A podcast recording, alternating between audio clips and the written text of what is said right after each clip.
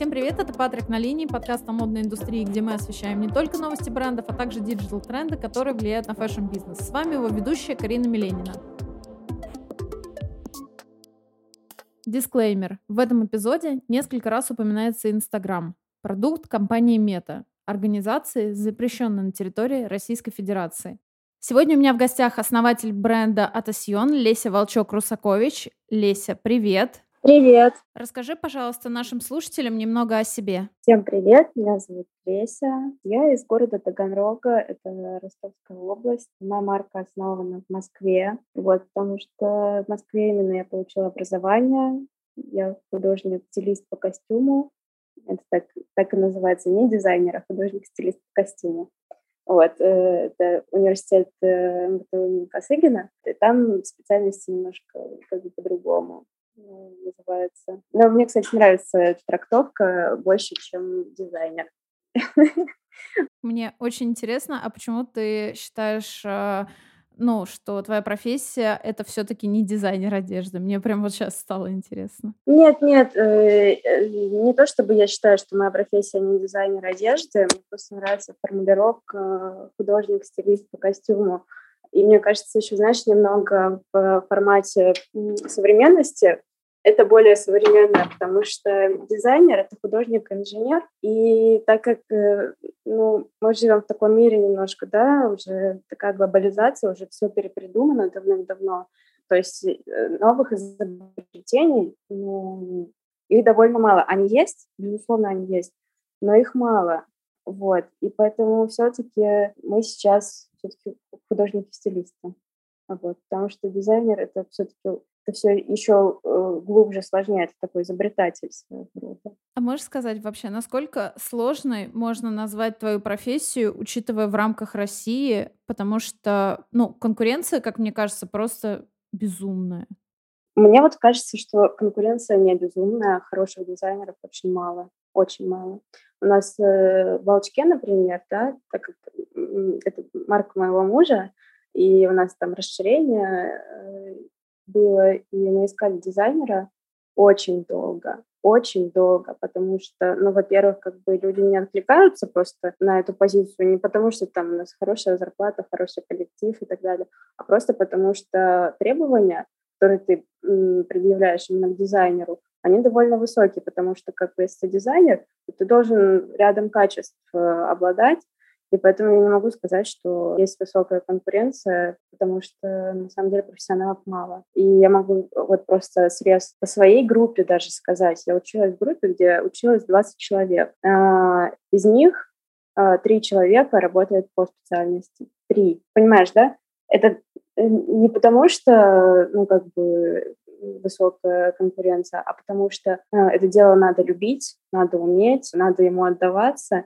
Если ты это не любишь, потому что у многих просто как бы после окончания учебы как отрезала, потому что это очень большой труд. Э, это, вот, вот единственная сложность профессии дизайнера — это очень большой труд. Ты должен действительно как бы очень много всего уметь, знать, понимать и так далее. Ну, то есть я правильно поняла, что в принципе дизайнеров много, а таких, которые прям вот глубоко, их по пальцам да. одной руки, можно сказать, да, пересчитать. Да, да, да, да, я бы так, да сформулировала бы это действительно верно. Скажи, пожалуйста, после окончания учебы ты сразу решила создать свой бренд или какое-то время, как многие молодые дизайнеры, работала в каких-то других компаниях? Ну, такой очень постепенный путь вообще был, потому что вот мы как раз с Васей познакомились, когда я уже заканчивала университет, и у меня был такой пример, как бы, что вот мой парень, будущий муж, да, делает проект, и он такой, ну что ты сидишь, ну давай делай. Потому что тогда работал на дважды два. Я говорю, ну да, ладно, наверное, надо что-то начинать. И я начинала вообще с э,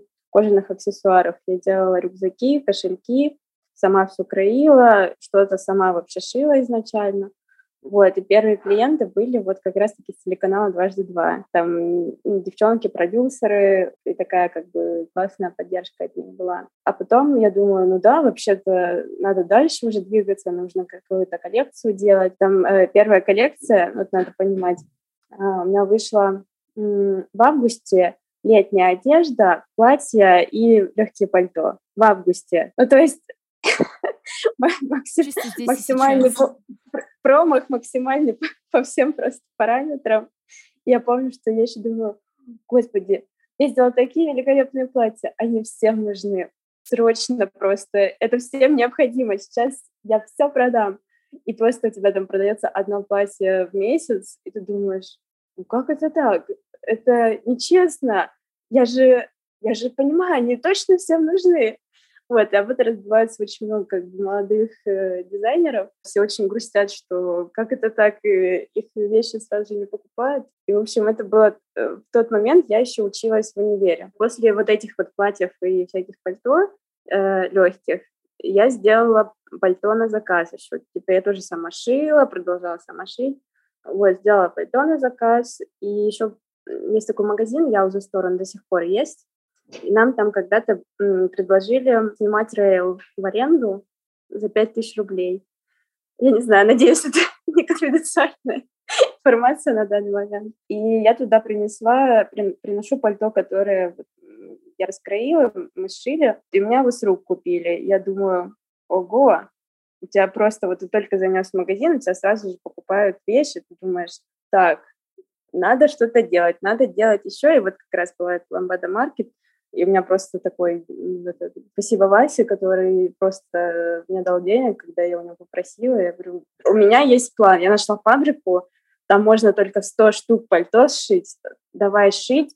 Э, я пойду на маркет, все получится. Это было так, как бы, такой прям настойчивый. У меня есть план, типа, все сработает. И реально как бы все сработало, потому что мы продали, типа, успели в маркет, мы взяли на маркет, мы продали там много пальто, я отдала Васе долг, и это просто история успеха, просто везение, как, когда ты сделал какую-то вещь, которая, как бы, ну, грубо говоря, попала. В других брендах я не работала, я проходила практику, это, ну, как бы все в университете проходят практику. Я проходила практику, есть такой бренд свадебных платьев, Эдем, преподаватель из нашего университета, он там работал, и вот я там проходила, и мне очень нравилось, потому что тебя так здравствуйте, это Леся, это наш дизайнер. И тебе так приятно, потому что тебя как бы включают в команду, где ты не просто как бы, да, там, ассистент, который будет делать всю как бы работу какую-то рутинную, сложную и так далее, а тебя действительно как бы с большим уважением включают в работу.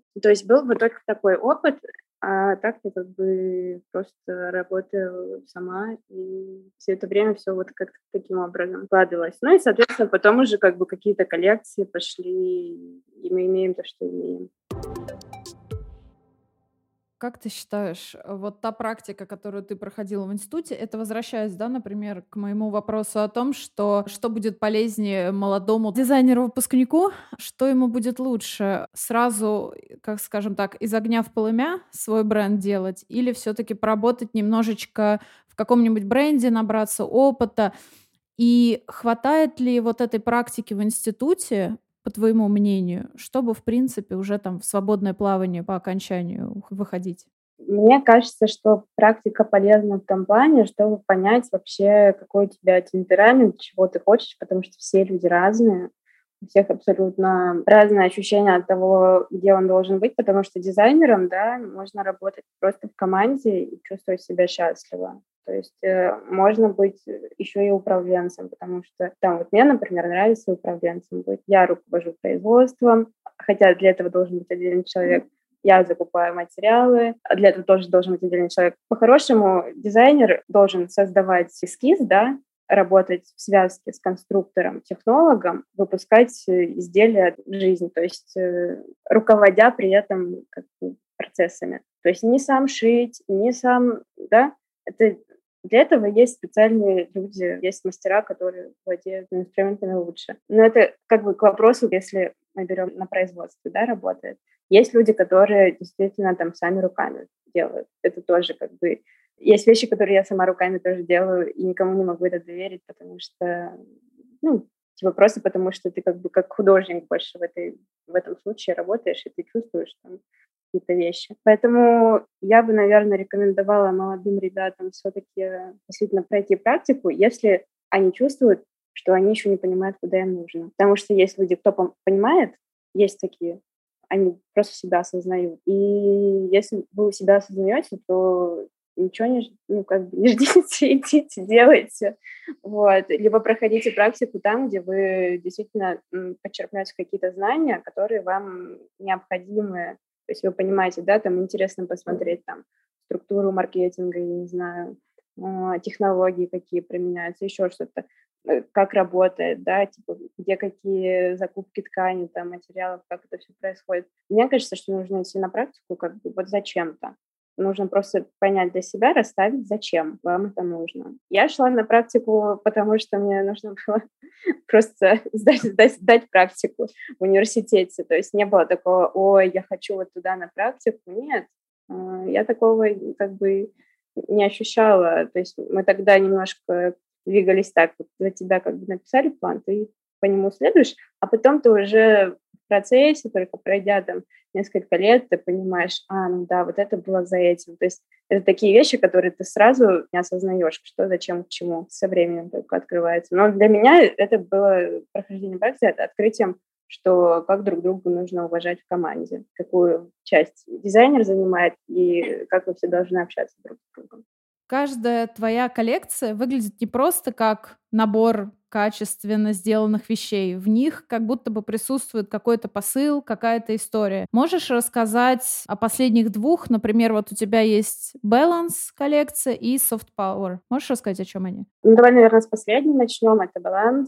Эту коллекцию я после переболела ковидом. Сейчас мы с радостью, да, наверное, вспоминаем это время. Но, в общем, на тот момент э, я переживала очень сильное чувство тревоги, потому что вокруг этого еще очень так много и не, не случайно, да, не просто так э, мифов э, о, о смертельных случаях болезни. Ты думаешь, а что если это будет со мной? А что если я? И у тебя постоянная просто какой-то перманентный стресс, и для того, чтобы вообще заземлиться куда-то, ты думаешь, так, я просто не могу жить в этом состоянии, мне нужно на что-то переключаться. И ты переключаешься на вещи, которые тебя успокаивают, вводят в состояние какой-то гармонии, там, запахи, фактуры, цвета.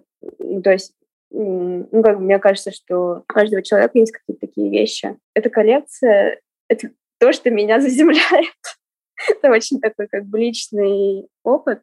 Нем очень много всяких фактур. Она вся такая тепло-розово золотисто-бежевая, очень тебя вводящая. Будто бы тебя э, кто-то обнял и не отпускает, знаешь, вот ну, примерно вот так. Это такие вещи, как бы, которые тебя приводят в состояние покоя.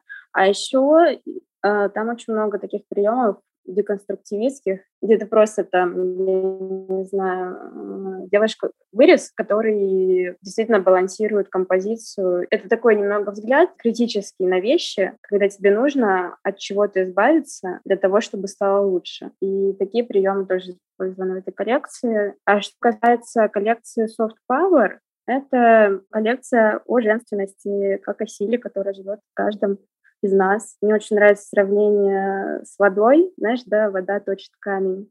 Вот мне кажется, это как раз-таки об этом.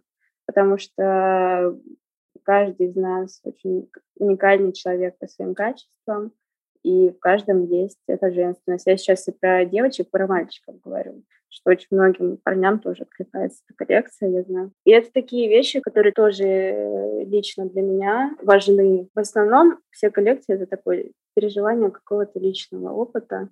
Мне кажется, это очень круто, когда вот э, дизайнер говорит, что его коллекция это не просто, знаешь, матрица, которая работает, а именно, да, то, что это, это личный опыт. И я на самом деле, почему я, например, пригласила Лесю, потому что когда я впервые увидела ее одежду, у меня почему-то сразу откликнулось, ну, мы же все образами, какими-то ассоциациями мыслим, у меня в голове откликнулась э, бренд Селин причем вот такой минималистичный, э, такой вот он как дорогой. Но при этом э, это локальный бренд с очень классной историей. Есть какие-то изделия, изготовление которых было самым сложным вот во всех твоих коллекциях? И в продолжении вопроса скажи, у тебя вообще свое производство или ателье? Закупаешь ли ты ткани в России или сотрудничаешь с иностранными подрядчиками? Ну, мне кажется, вообще в каждой коллекции очень сложные изделия по обработке. Я не буду называть их конкретно. Я думаю, в целом и так понятно, потому что есть вещи, которые просто очень трудоемкие из разряда. Их уже нет на сайте, но есть, например, платья, которые вручную прострачиваются с пандексом, там просто спинка, полочка, каждая деталь выкраивается. Ну, как бы те, кто понимает, о чем я говорю, те понимают. Вот, просто, наверное, простому слушателю будет не так. Но, в общем, часто, если вы видите фактуры какие-то в наших изделиях, они сделаны вручную, они очень трудоемкие, это отражается на цене. Собственно, в целом самые дорогие вещи, они самые трудоемкие, просто можно посмотреть э, у нас на сайте. Такие вещи есть, мы их делаем, потому что очень хочется развиваться, делать какие-то действительно интересные вещи, то есть э, это интересно и нам, как марке, и нашему производству. У нас свой экспериментальный цех, у нас две швеи, там работает всего. Коллекции все вот силами двух наших швей, собственно, сделаны. У нас супер классные мастера, я их очень люблю. Вот такая как бы, команда, и они всегда тоже очень интересно какие-то новые сложные по технологии вещи разрабатывать, потому что для них это тоже профессиональный рост. Это, опять же, э, те, кто занимается швейным, швейным производством, мне кажется, те поймут, что да, вот это мы тут придумали технологию, как красиво. То есть, мне кажется, человек даже, может быть, и, и не знает, как кто носит, но мы очень радуемся всегда, когда придумываем какое-то интересное решение, технологичное. Про ткань. Да. Ткани э, мы покупаем у меня есть несколько поставщиков, с кем мы работаем. Мы покупаем итальянские в основном ткани. Бывают и там корейские, или бывает Китай иногда. Но в основном это Италия. Вот, это стоковые всякие ткани. Ездили мы тоже как-то на закупку. Очень-очень э, понравилось. Там, конечно, колоссальный выбор. Именно в Италию ездили на закупку. Очень хотелось тоже так вернуться, но пока есть всякие другие вопросы, которые нужно решать и решаем их. А так, да, все ткани не российского производства. У нас тоже есть производители, но их очень мало, очень мало. Подскажи, пожалуйста, а стоковые ткани — это что такое? Я просто не совсем знаю.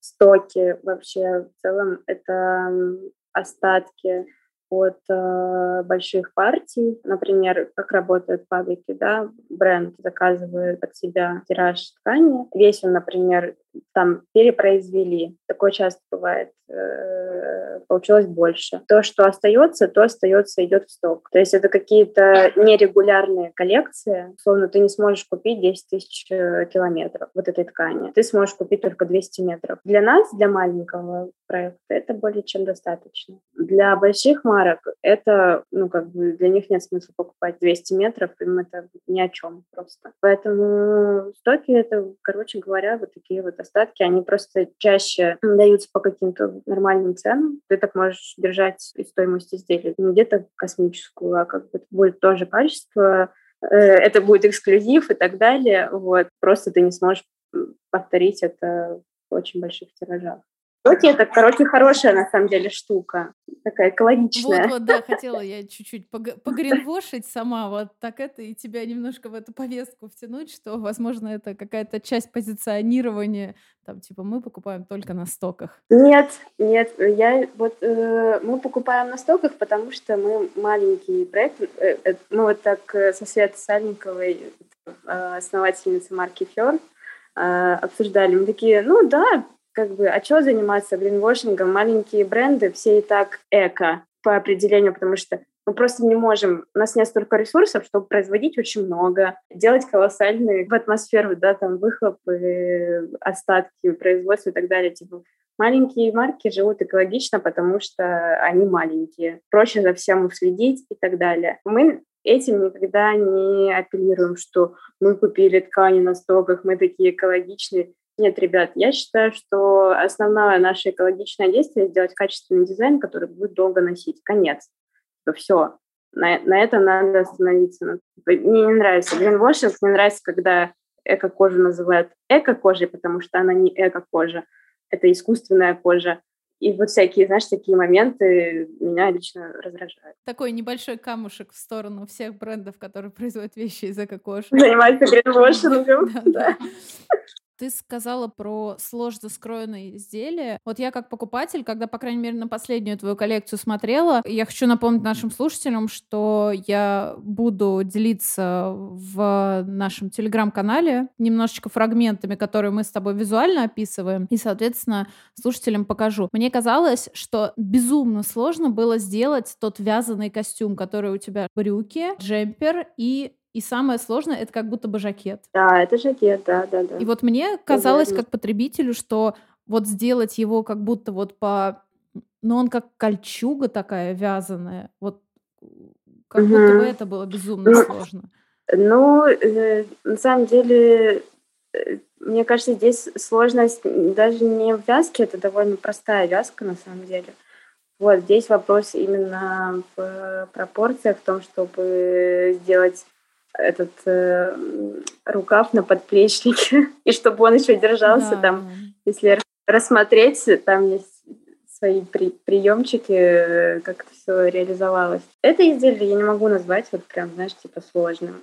Там есть как бы идея, над которой нужно подумать. В реализации это просто. Мне вообще такие вещи больше всего нравятся, когда выглядит сложно, а по факту э, это какая-то очень такая мысль, до которой дошли, но ее просто реализовать. Когда я нашла твой бренд и начала изучать его, мне безумно понравился арт-манифест «Тело как искусство». Можешь рассказать подробнее, как вам пришла идея сделать подобный перформанс и вообще, как происходит процесс подготовки к подобным мероприятиям? Этот проект был сделан в поддержку коллекции Боди. Ее я делала, опять же, это все через личный опыт, потому что мы растем, э, наше, наше тело меняется, ты его осознаешь, и тебе что-то в нем нравится, и что-то не нравится. С появлением там соцсетей ты вообще какой-то шквал информации, да, впитываешь, и ты, ты в нем как бы варишься. Во многом это оценочная какая-то позиция, когда тебе говорят, ваша кожа недостаточно хороша, или наоборот, она очень хорошая и так далее. И очень много этого оценочного. Мне больше нравится художественный подход, когда ты себя ведешь как художник по отношению вообще к окружающему миру, потому что для художника, даже вот те, кто имеет опыт набросков с натуры и так далее, понимают, что ты в этот момент ты не оцениваешь да, вот все эти параметры. Ты ищешь э, красоту линии, ищешь э, красоту оттенка кожи, то есть э, какое-то напряжение. То есть ты вообще сосредоточен на других параметрах. И мне вот такой подход мне нравится больше, когда ты не оцениваешь себя по таким как бы обычным критериям и вообще типа, людей вокруг, а ты наоборот, как художник, стараешься найти красоту и так далее. И это все к вопросу телесности. Я просто начала в целом изучать, у кого какие практики по этому поводу. Есть такой художник, Спенсер Туник, который делает огромные проекты просто по всему миру, где снимаются тысячи обнаженных людей. Там тело просто становится таким, знаешь, как бы маленьким мазочком в этой огромной картине. И у тебя стирается абсолютно вообще там гендер. Вся эта оценка, она просто уже не важна. И, а ты просто себя чувствуешь частью такого большого, целого, важного. Наш проект — это амаш а, Спенсеру Тунику, потому что... Но при этом мы пригласили работать на этот проект э, Яна Югая. И я думаю, что если вы видели работы Яны Югая, вы понимаете, что Ян тоже очень глубоко работает с телесностью, него очень какой-то уважительный, потрясающий взгляд на то, какая линия тела, как она напрягается, как она складывается. То есть он действительно тоже очень как бы большой художник. Мне его работы иногда, знаешь, откликаются как работы супрематистов, когда ты видишь такое напряжение между объектами. И это вот это все, что важно. То есть ты просто вот этот застывший момент, он тебя как бы поражает. И я ну, вот согласилась вот тоже с нами поработать. Мне кажется, такой коллап немножко в этом плане вышел, потому что есть, да, вот э, этот опыт Спенсера Туника и есть взгляд, который имеет э, Ян. И еще, конечно же, Игорь Андреев работал на проекте. Это мой друг, который согласился тоже в этом во всем поучаствовать. И от Игоря тоже там такое сотворчество, в общем, произошло. Это очень такой большой вышел проект, который классно получился. Вот, и я еще хочу сказать, что девочки, которые приходили, которые у нас участвовали, они, конечно, просто героини, потому что мы там снимали 5 или 6 часов, по-моему, на Рецепаране, все этих тонких боди, там довольно прохладно, как бы они супер молодцы. И самое забавное, в конце вот все у нас закончилась смена, и у нас одна модель, Марина, ей, вот чтобы не соврать, по-моему, ей 53 или 55 было на тот момент. У нас самая старшая, уча- старшая участница 63 года была. И Марина говорит, а у меня сегодня день рождения.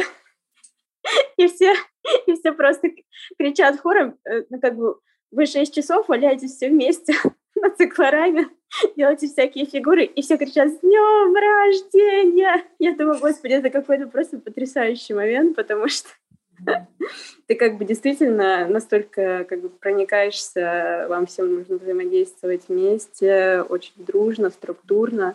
Ну, короче, классный опыт для нас, для всех был, и результат, как бы, который получился тоже. А какой отклик вы получили от аудитории после того, как представили этот перформанс? Слушай, ну очень хороший мы отклик получили. Это вообще даже еще снималось для показа на неделе моды. Это все вместе было, то есть видео показывали на экране, а в зале участвовали те же девочки, кто был в видео. Они шли по подиуму, и там тут такой эффект 3D э, их и там показывают, они здесь, и это очень впечатляюще выглядело. Я чувствую как бы очень хороший отклик. Мне кажется важным делать такие проекты еще, потому что все так, вот, да, это действительно вот э, мы сделали, вот ну, как бы, грубо говоря, что у нас есть такие проекты, которые снимают такие большие как бы, работы. Если продолжать тему, как ты вообще подходишь к съемке каждого лукбука или каждой рекламной кампании? Потому что если зайти в ваш профиль э, соцсети, который нельзя называть, там, где я сейчас нахожусь, то каждая фотография, вот не вся съемка, а буквально каждая фотография выглядит как максимально продуманная, вот ну, картина, я бы даже так назвала. Мне кажется, как у всех абсолютно, из чего вообще состоит любая съемка. Вы делаете мудборд, вы находите команду. Мы всегда находим команду э, под конкретную задачу. Вот как это было, например, с проектом Боди, и мы пригласили поработать с нами именно Яну Югая, потому что другой человек, скорее всего, не смог бы снять э, этот проект потому что у нас мало фотографов, которые работают с телесностью. Мы всегда ищем людей, которые как бы, смогут реализовать идею. То есть я правильно поняла, что у вас нету как таковой одной продакшн-команды? Не, нету, нету. Очень много того, чего мы снимаем вместе с Васей непосредственно, мы вдвоем. Очень часто, ну, в принципе, по-моему, все видео, которые у нас есть, снимал Вася. Э, это такой вот постоянный э, участник продакшн команды. А так, да, мы как бы под задачу чаще всего собираем людей, потому что очень интересно взаимодействовать с, с художниками, да, ну, я сейчас про фотографов, у которых есть свой почерк, свои какие-то сильные стороны, и если это отвечает идее, то можно вместе что-то сделать. Если говорить про позиционирование, можно ли назвать одежду твоего бренда как проявление такой новой сексуальности? Мне кажется, что новая сексуальность не совсем то слово. Мы говорим о новой женственности больше, а новая сексуальность — это часть новой женственности. Наверное, вот в таком разрезе, если смотреть, то да. А как думаешь, почему вообще такой тренд стал э, актуален вот последние наверное, пару лет, потому что как будто бы два года назад нам казалось, что мы так и будем всю жизнь носить трикотажные костюмы, а тут э, на тебе и столько, скажем так, открытости. Мне кажется, если честно, что это последствия вот этого всеобщего карантина, когда люди немного, знаешь, сами наедине с собой остались, всех нас подзакрыло. И, во-первых, тебе хочется в целом как бы себя проявить, да, то есть ты вот в этом трикотажном костюме насиделся все в разные периоды, да, там, ну, довольно долго. И это противовес, мне кажется, появляются такие вещи, как New Look, знаешь, появился после мировой войны. То есть это все ответные реакции, противовес появляется. Мне кажется, так. Мне кажется, это с нами надолго, если честно. Мы записываем этот выпуск, можно сказать, почти в мае 2022 года, и к тому моменту, как его услышат э, наши подписчики, надеемся, что ситуация изменится к лучшему, но все-таки хочется задать этот вопрос. Изменится ли стоимость будущих коллекций твоего бренда? Смотри, когда все начиналось, да, мы сразу написали у себя в соцсетях, что мы будем держать э, цены старыми так долго, сколько это будет возможным. Дело в том, что у меня, например, да, у всех, мне кажется, разные ситуации, но у меня есть закупка ткани. Она сделана до того, как курс увеличился. Это позволяет, там, знаешь, планировать на несколько месяцев. Что касается некоторых вещей, там, например, на несколько позиций, которые только под заказ, и у нас нет в стоке ткани, она просто как бы выросла. Мы подняли цены, но типа, там всего две позиции из всего ассортимента. На все остальное цены сохраняются. Мы в данной ситуации будем действовать абсолютно честно, так же, как мы действуем всегда. То есть есть у нас да, определенная себестоимость, есть определенный коэффициент, на который умножается эта себестоимость, и получается розничная цена. В зависимости от того, как поменяются цены, а у всех они как бы по-разному, у всех поставщиков меняются. Сейчас на самом деле происходит такая ситуация, что так как все ткани закупаются по курсу доллара, у всех э, поставщиков внутренний курс доллара. Он не соответствует курсу ЦБ, который ставит, да, а он как бы отличается, он выше, чем сейчас ЦБ ставит. А когда доллар очень был по высокому курсу, он был ниже, наоборот. Ну, короче говоря, мы все очень как бы так подвижно в этом плане, да, и очень честно, без каких-то скрытых э, там, типа вот сейчас мы поднимем цены. Нет, такого нет. Мы действуем как бы, потому что мы маленькая марка, мы имеем такую возможность, и все. А как ваши покупатели вообще поддерживают вас, например, или отнеслись к ну, вот, новости, которые вы сообщили? Нас поддерживают, конечно, очень поддерживают. Спасибо, спасибо всем, всем нашим клиентам. Но мне кажется, это обоюдная такая поддержка, потому что когда в мире все вокруг рушится, хотя бы что-то должно продолжать э, работать и, и оставаться стабильным. Смотри, помимо статей в модных изданиях, э, участия в показах и ведения соцсетей, как вы еще коммуницируете с аудиторией? Ну, например, с блогерами или какими-то медиаперсонами? Если да, то по каким критериям вы отбираете для себя инфлюенсеров? Смотри, с блогерами мы, ну, так как-то сложилось, что мы особо не взаимодействуем. Есть несколько человек, с кем мы работаем, и такое очень какие-то добрые, обоюдные отношения очень. Мы вообще как бы какая-то плавная такая марка в этом плане, знаешь, без агрессивного маркетинга. То есть все вот очень так постепенно, с чувством, с током, с расстановкой, без э, сумасшедшей какой-то движения, работы рекламной там кампании. Нет, это немного не, не наш стиль. На каких социальных платформах можно найти твой бренд? Инстаграм и что?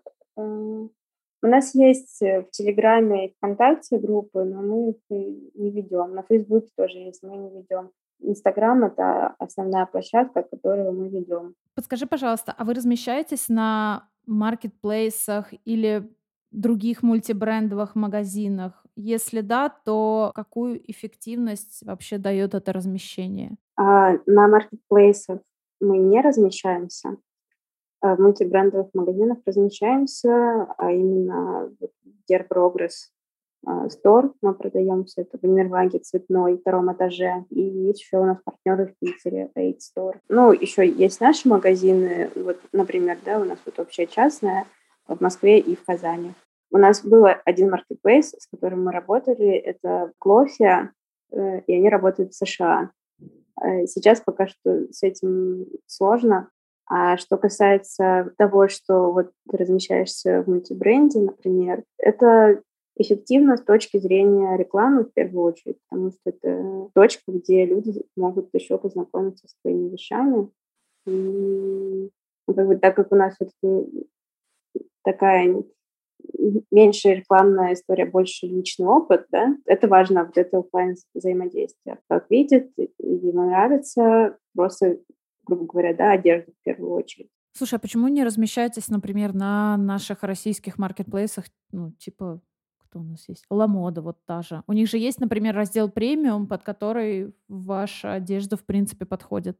Работа с маркетплейсами полагает под собой еще работу подготовительную. Это очень большой ресурс, то есть это нужно выделять отдельного сотрудника. Помимо прочего, мы берем маркетплейс, да, и он создает общее впечатление. Помимо премиум, там есть не премиум. То место, где ты продаешься, очень важно. Та среда, где ты где тебя видят, очень важна. Слушай, я с такой стороны не заглядывала, кстати, к этому вопросу. Интересно.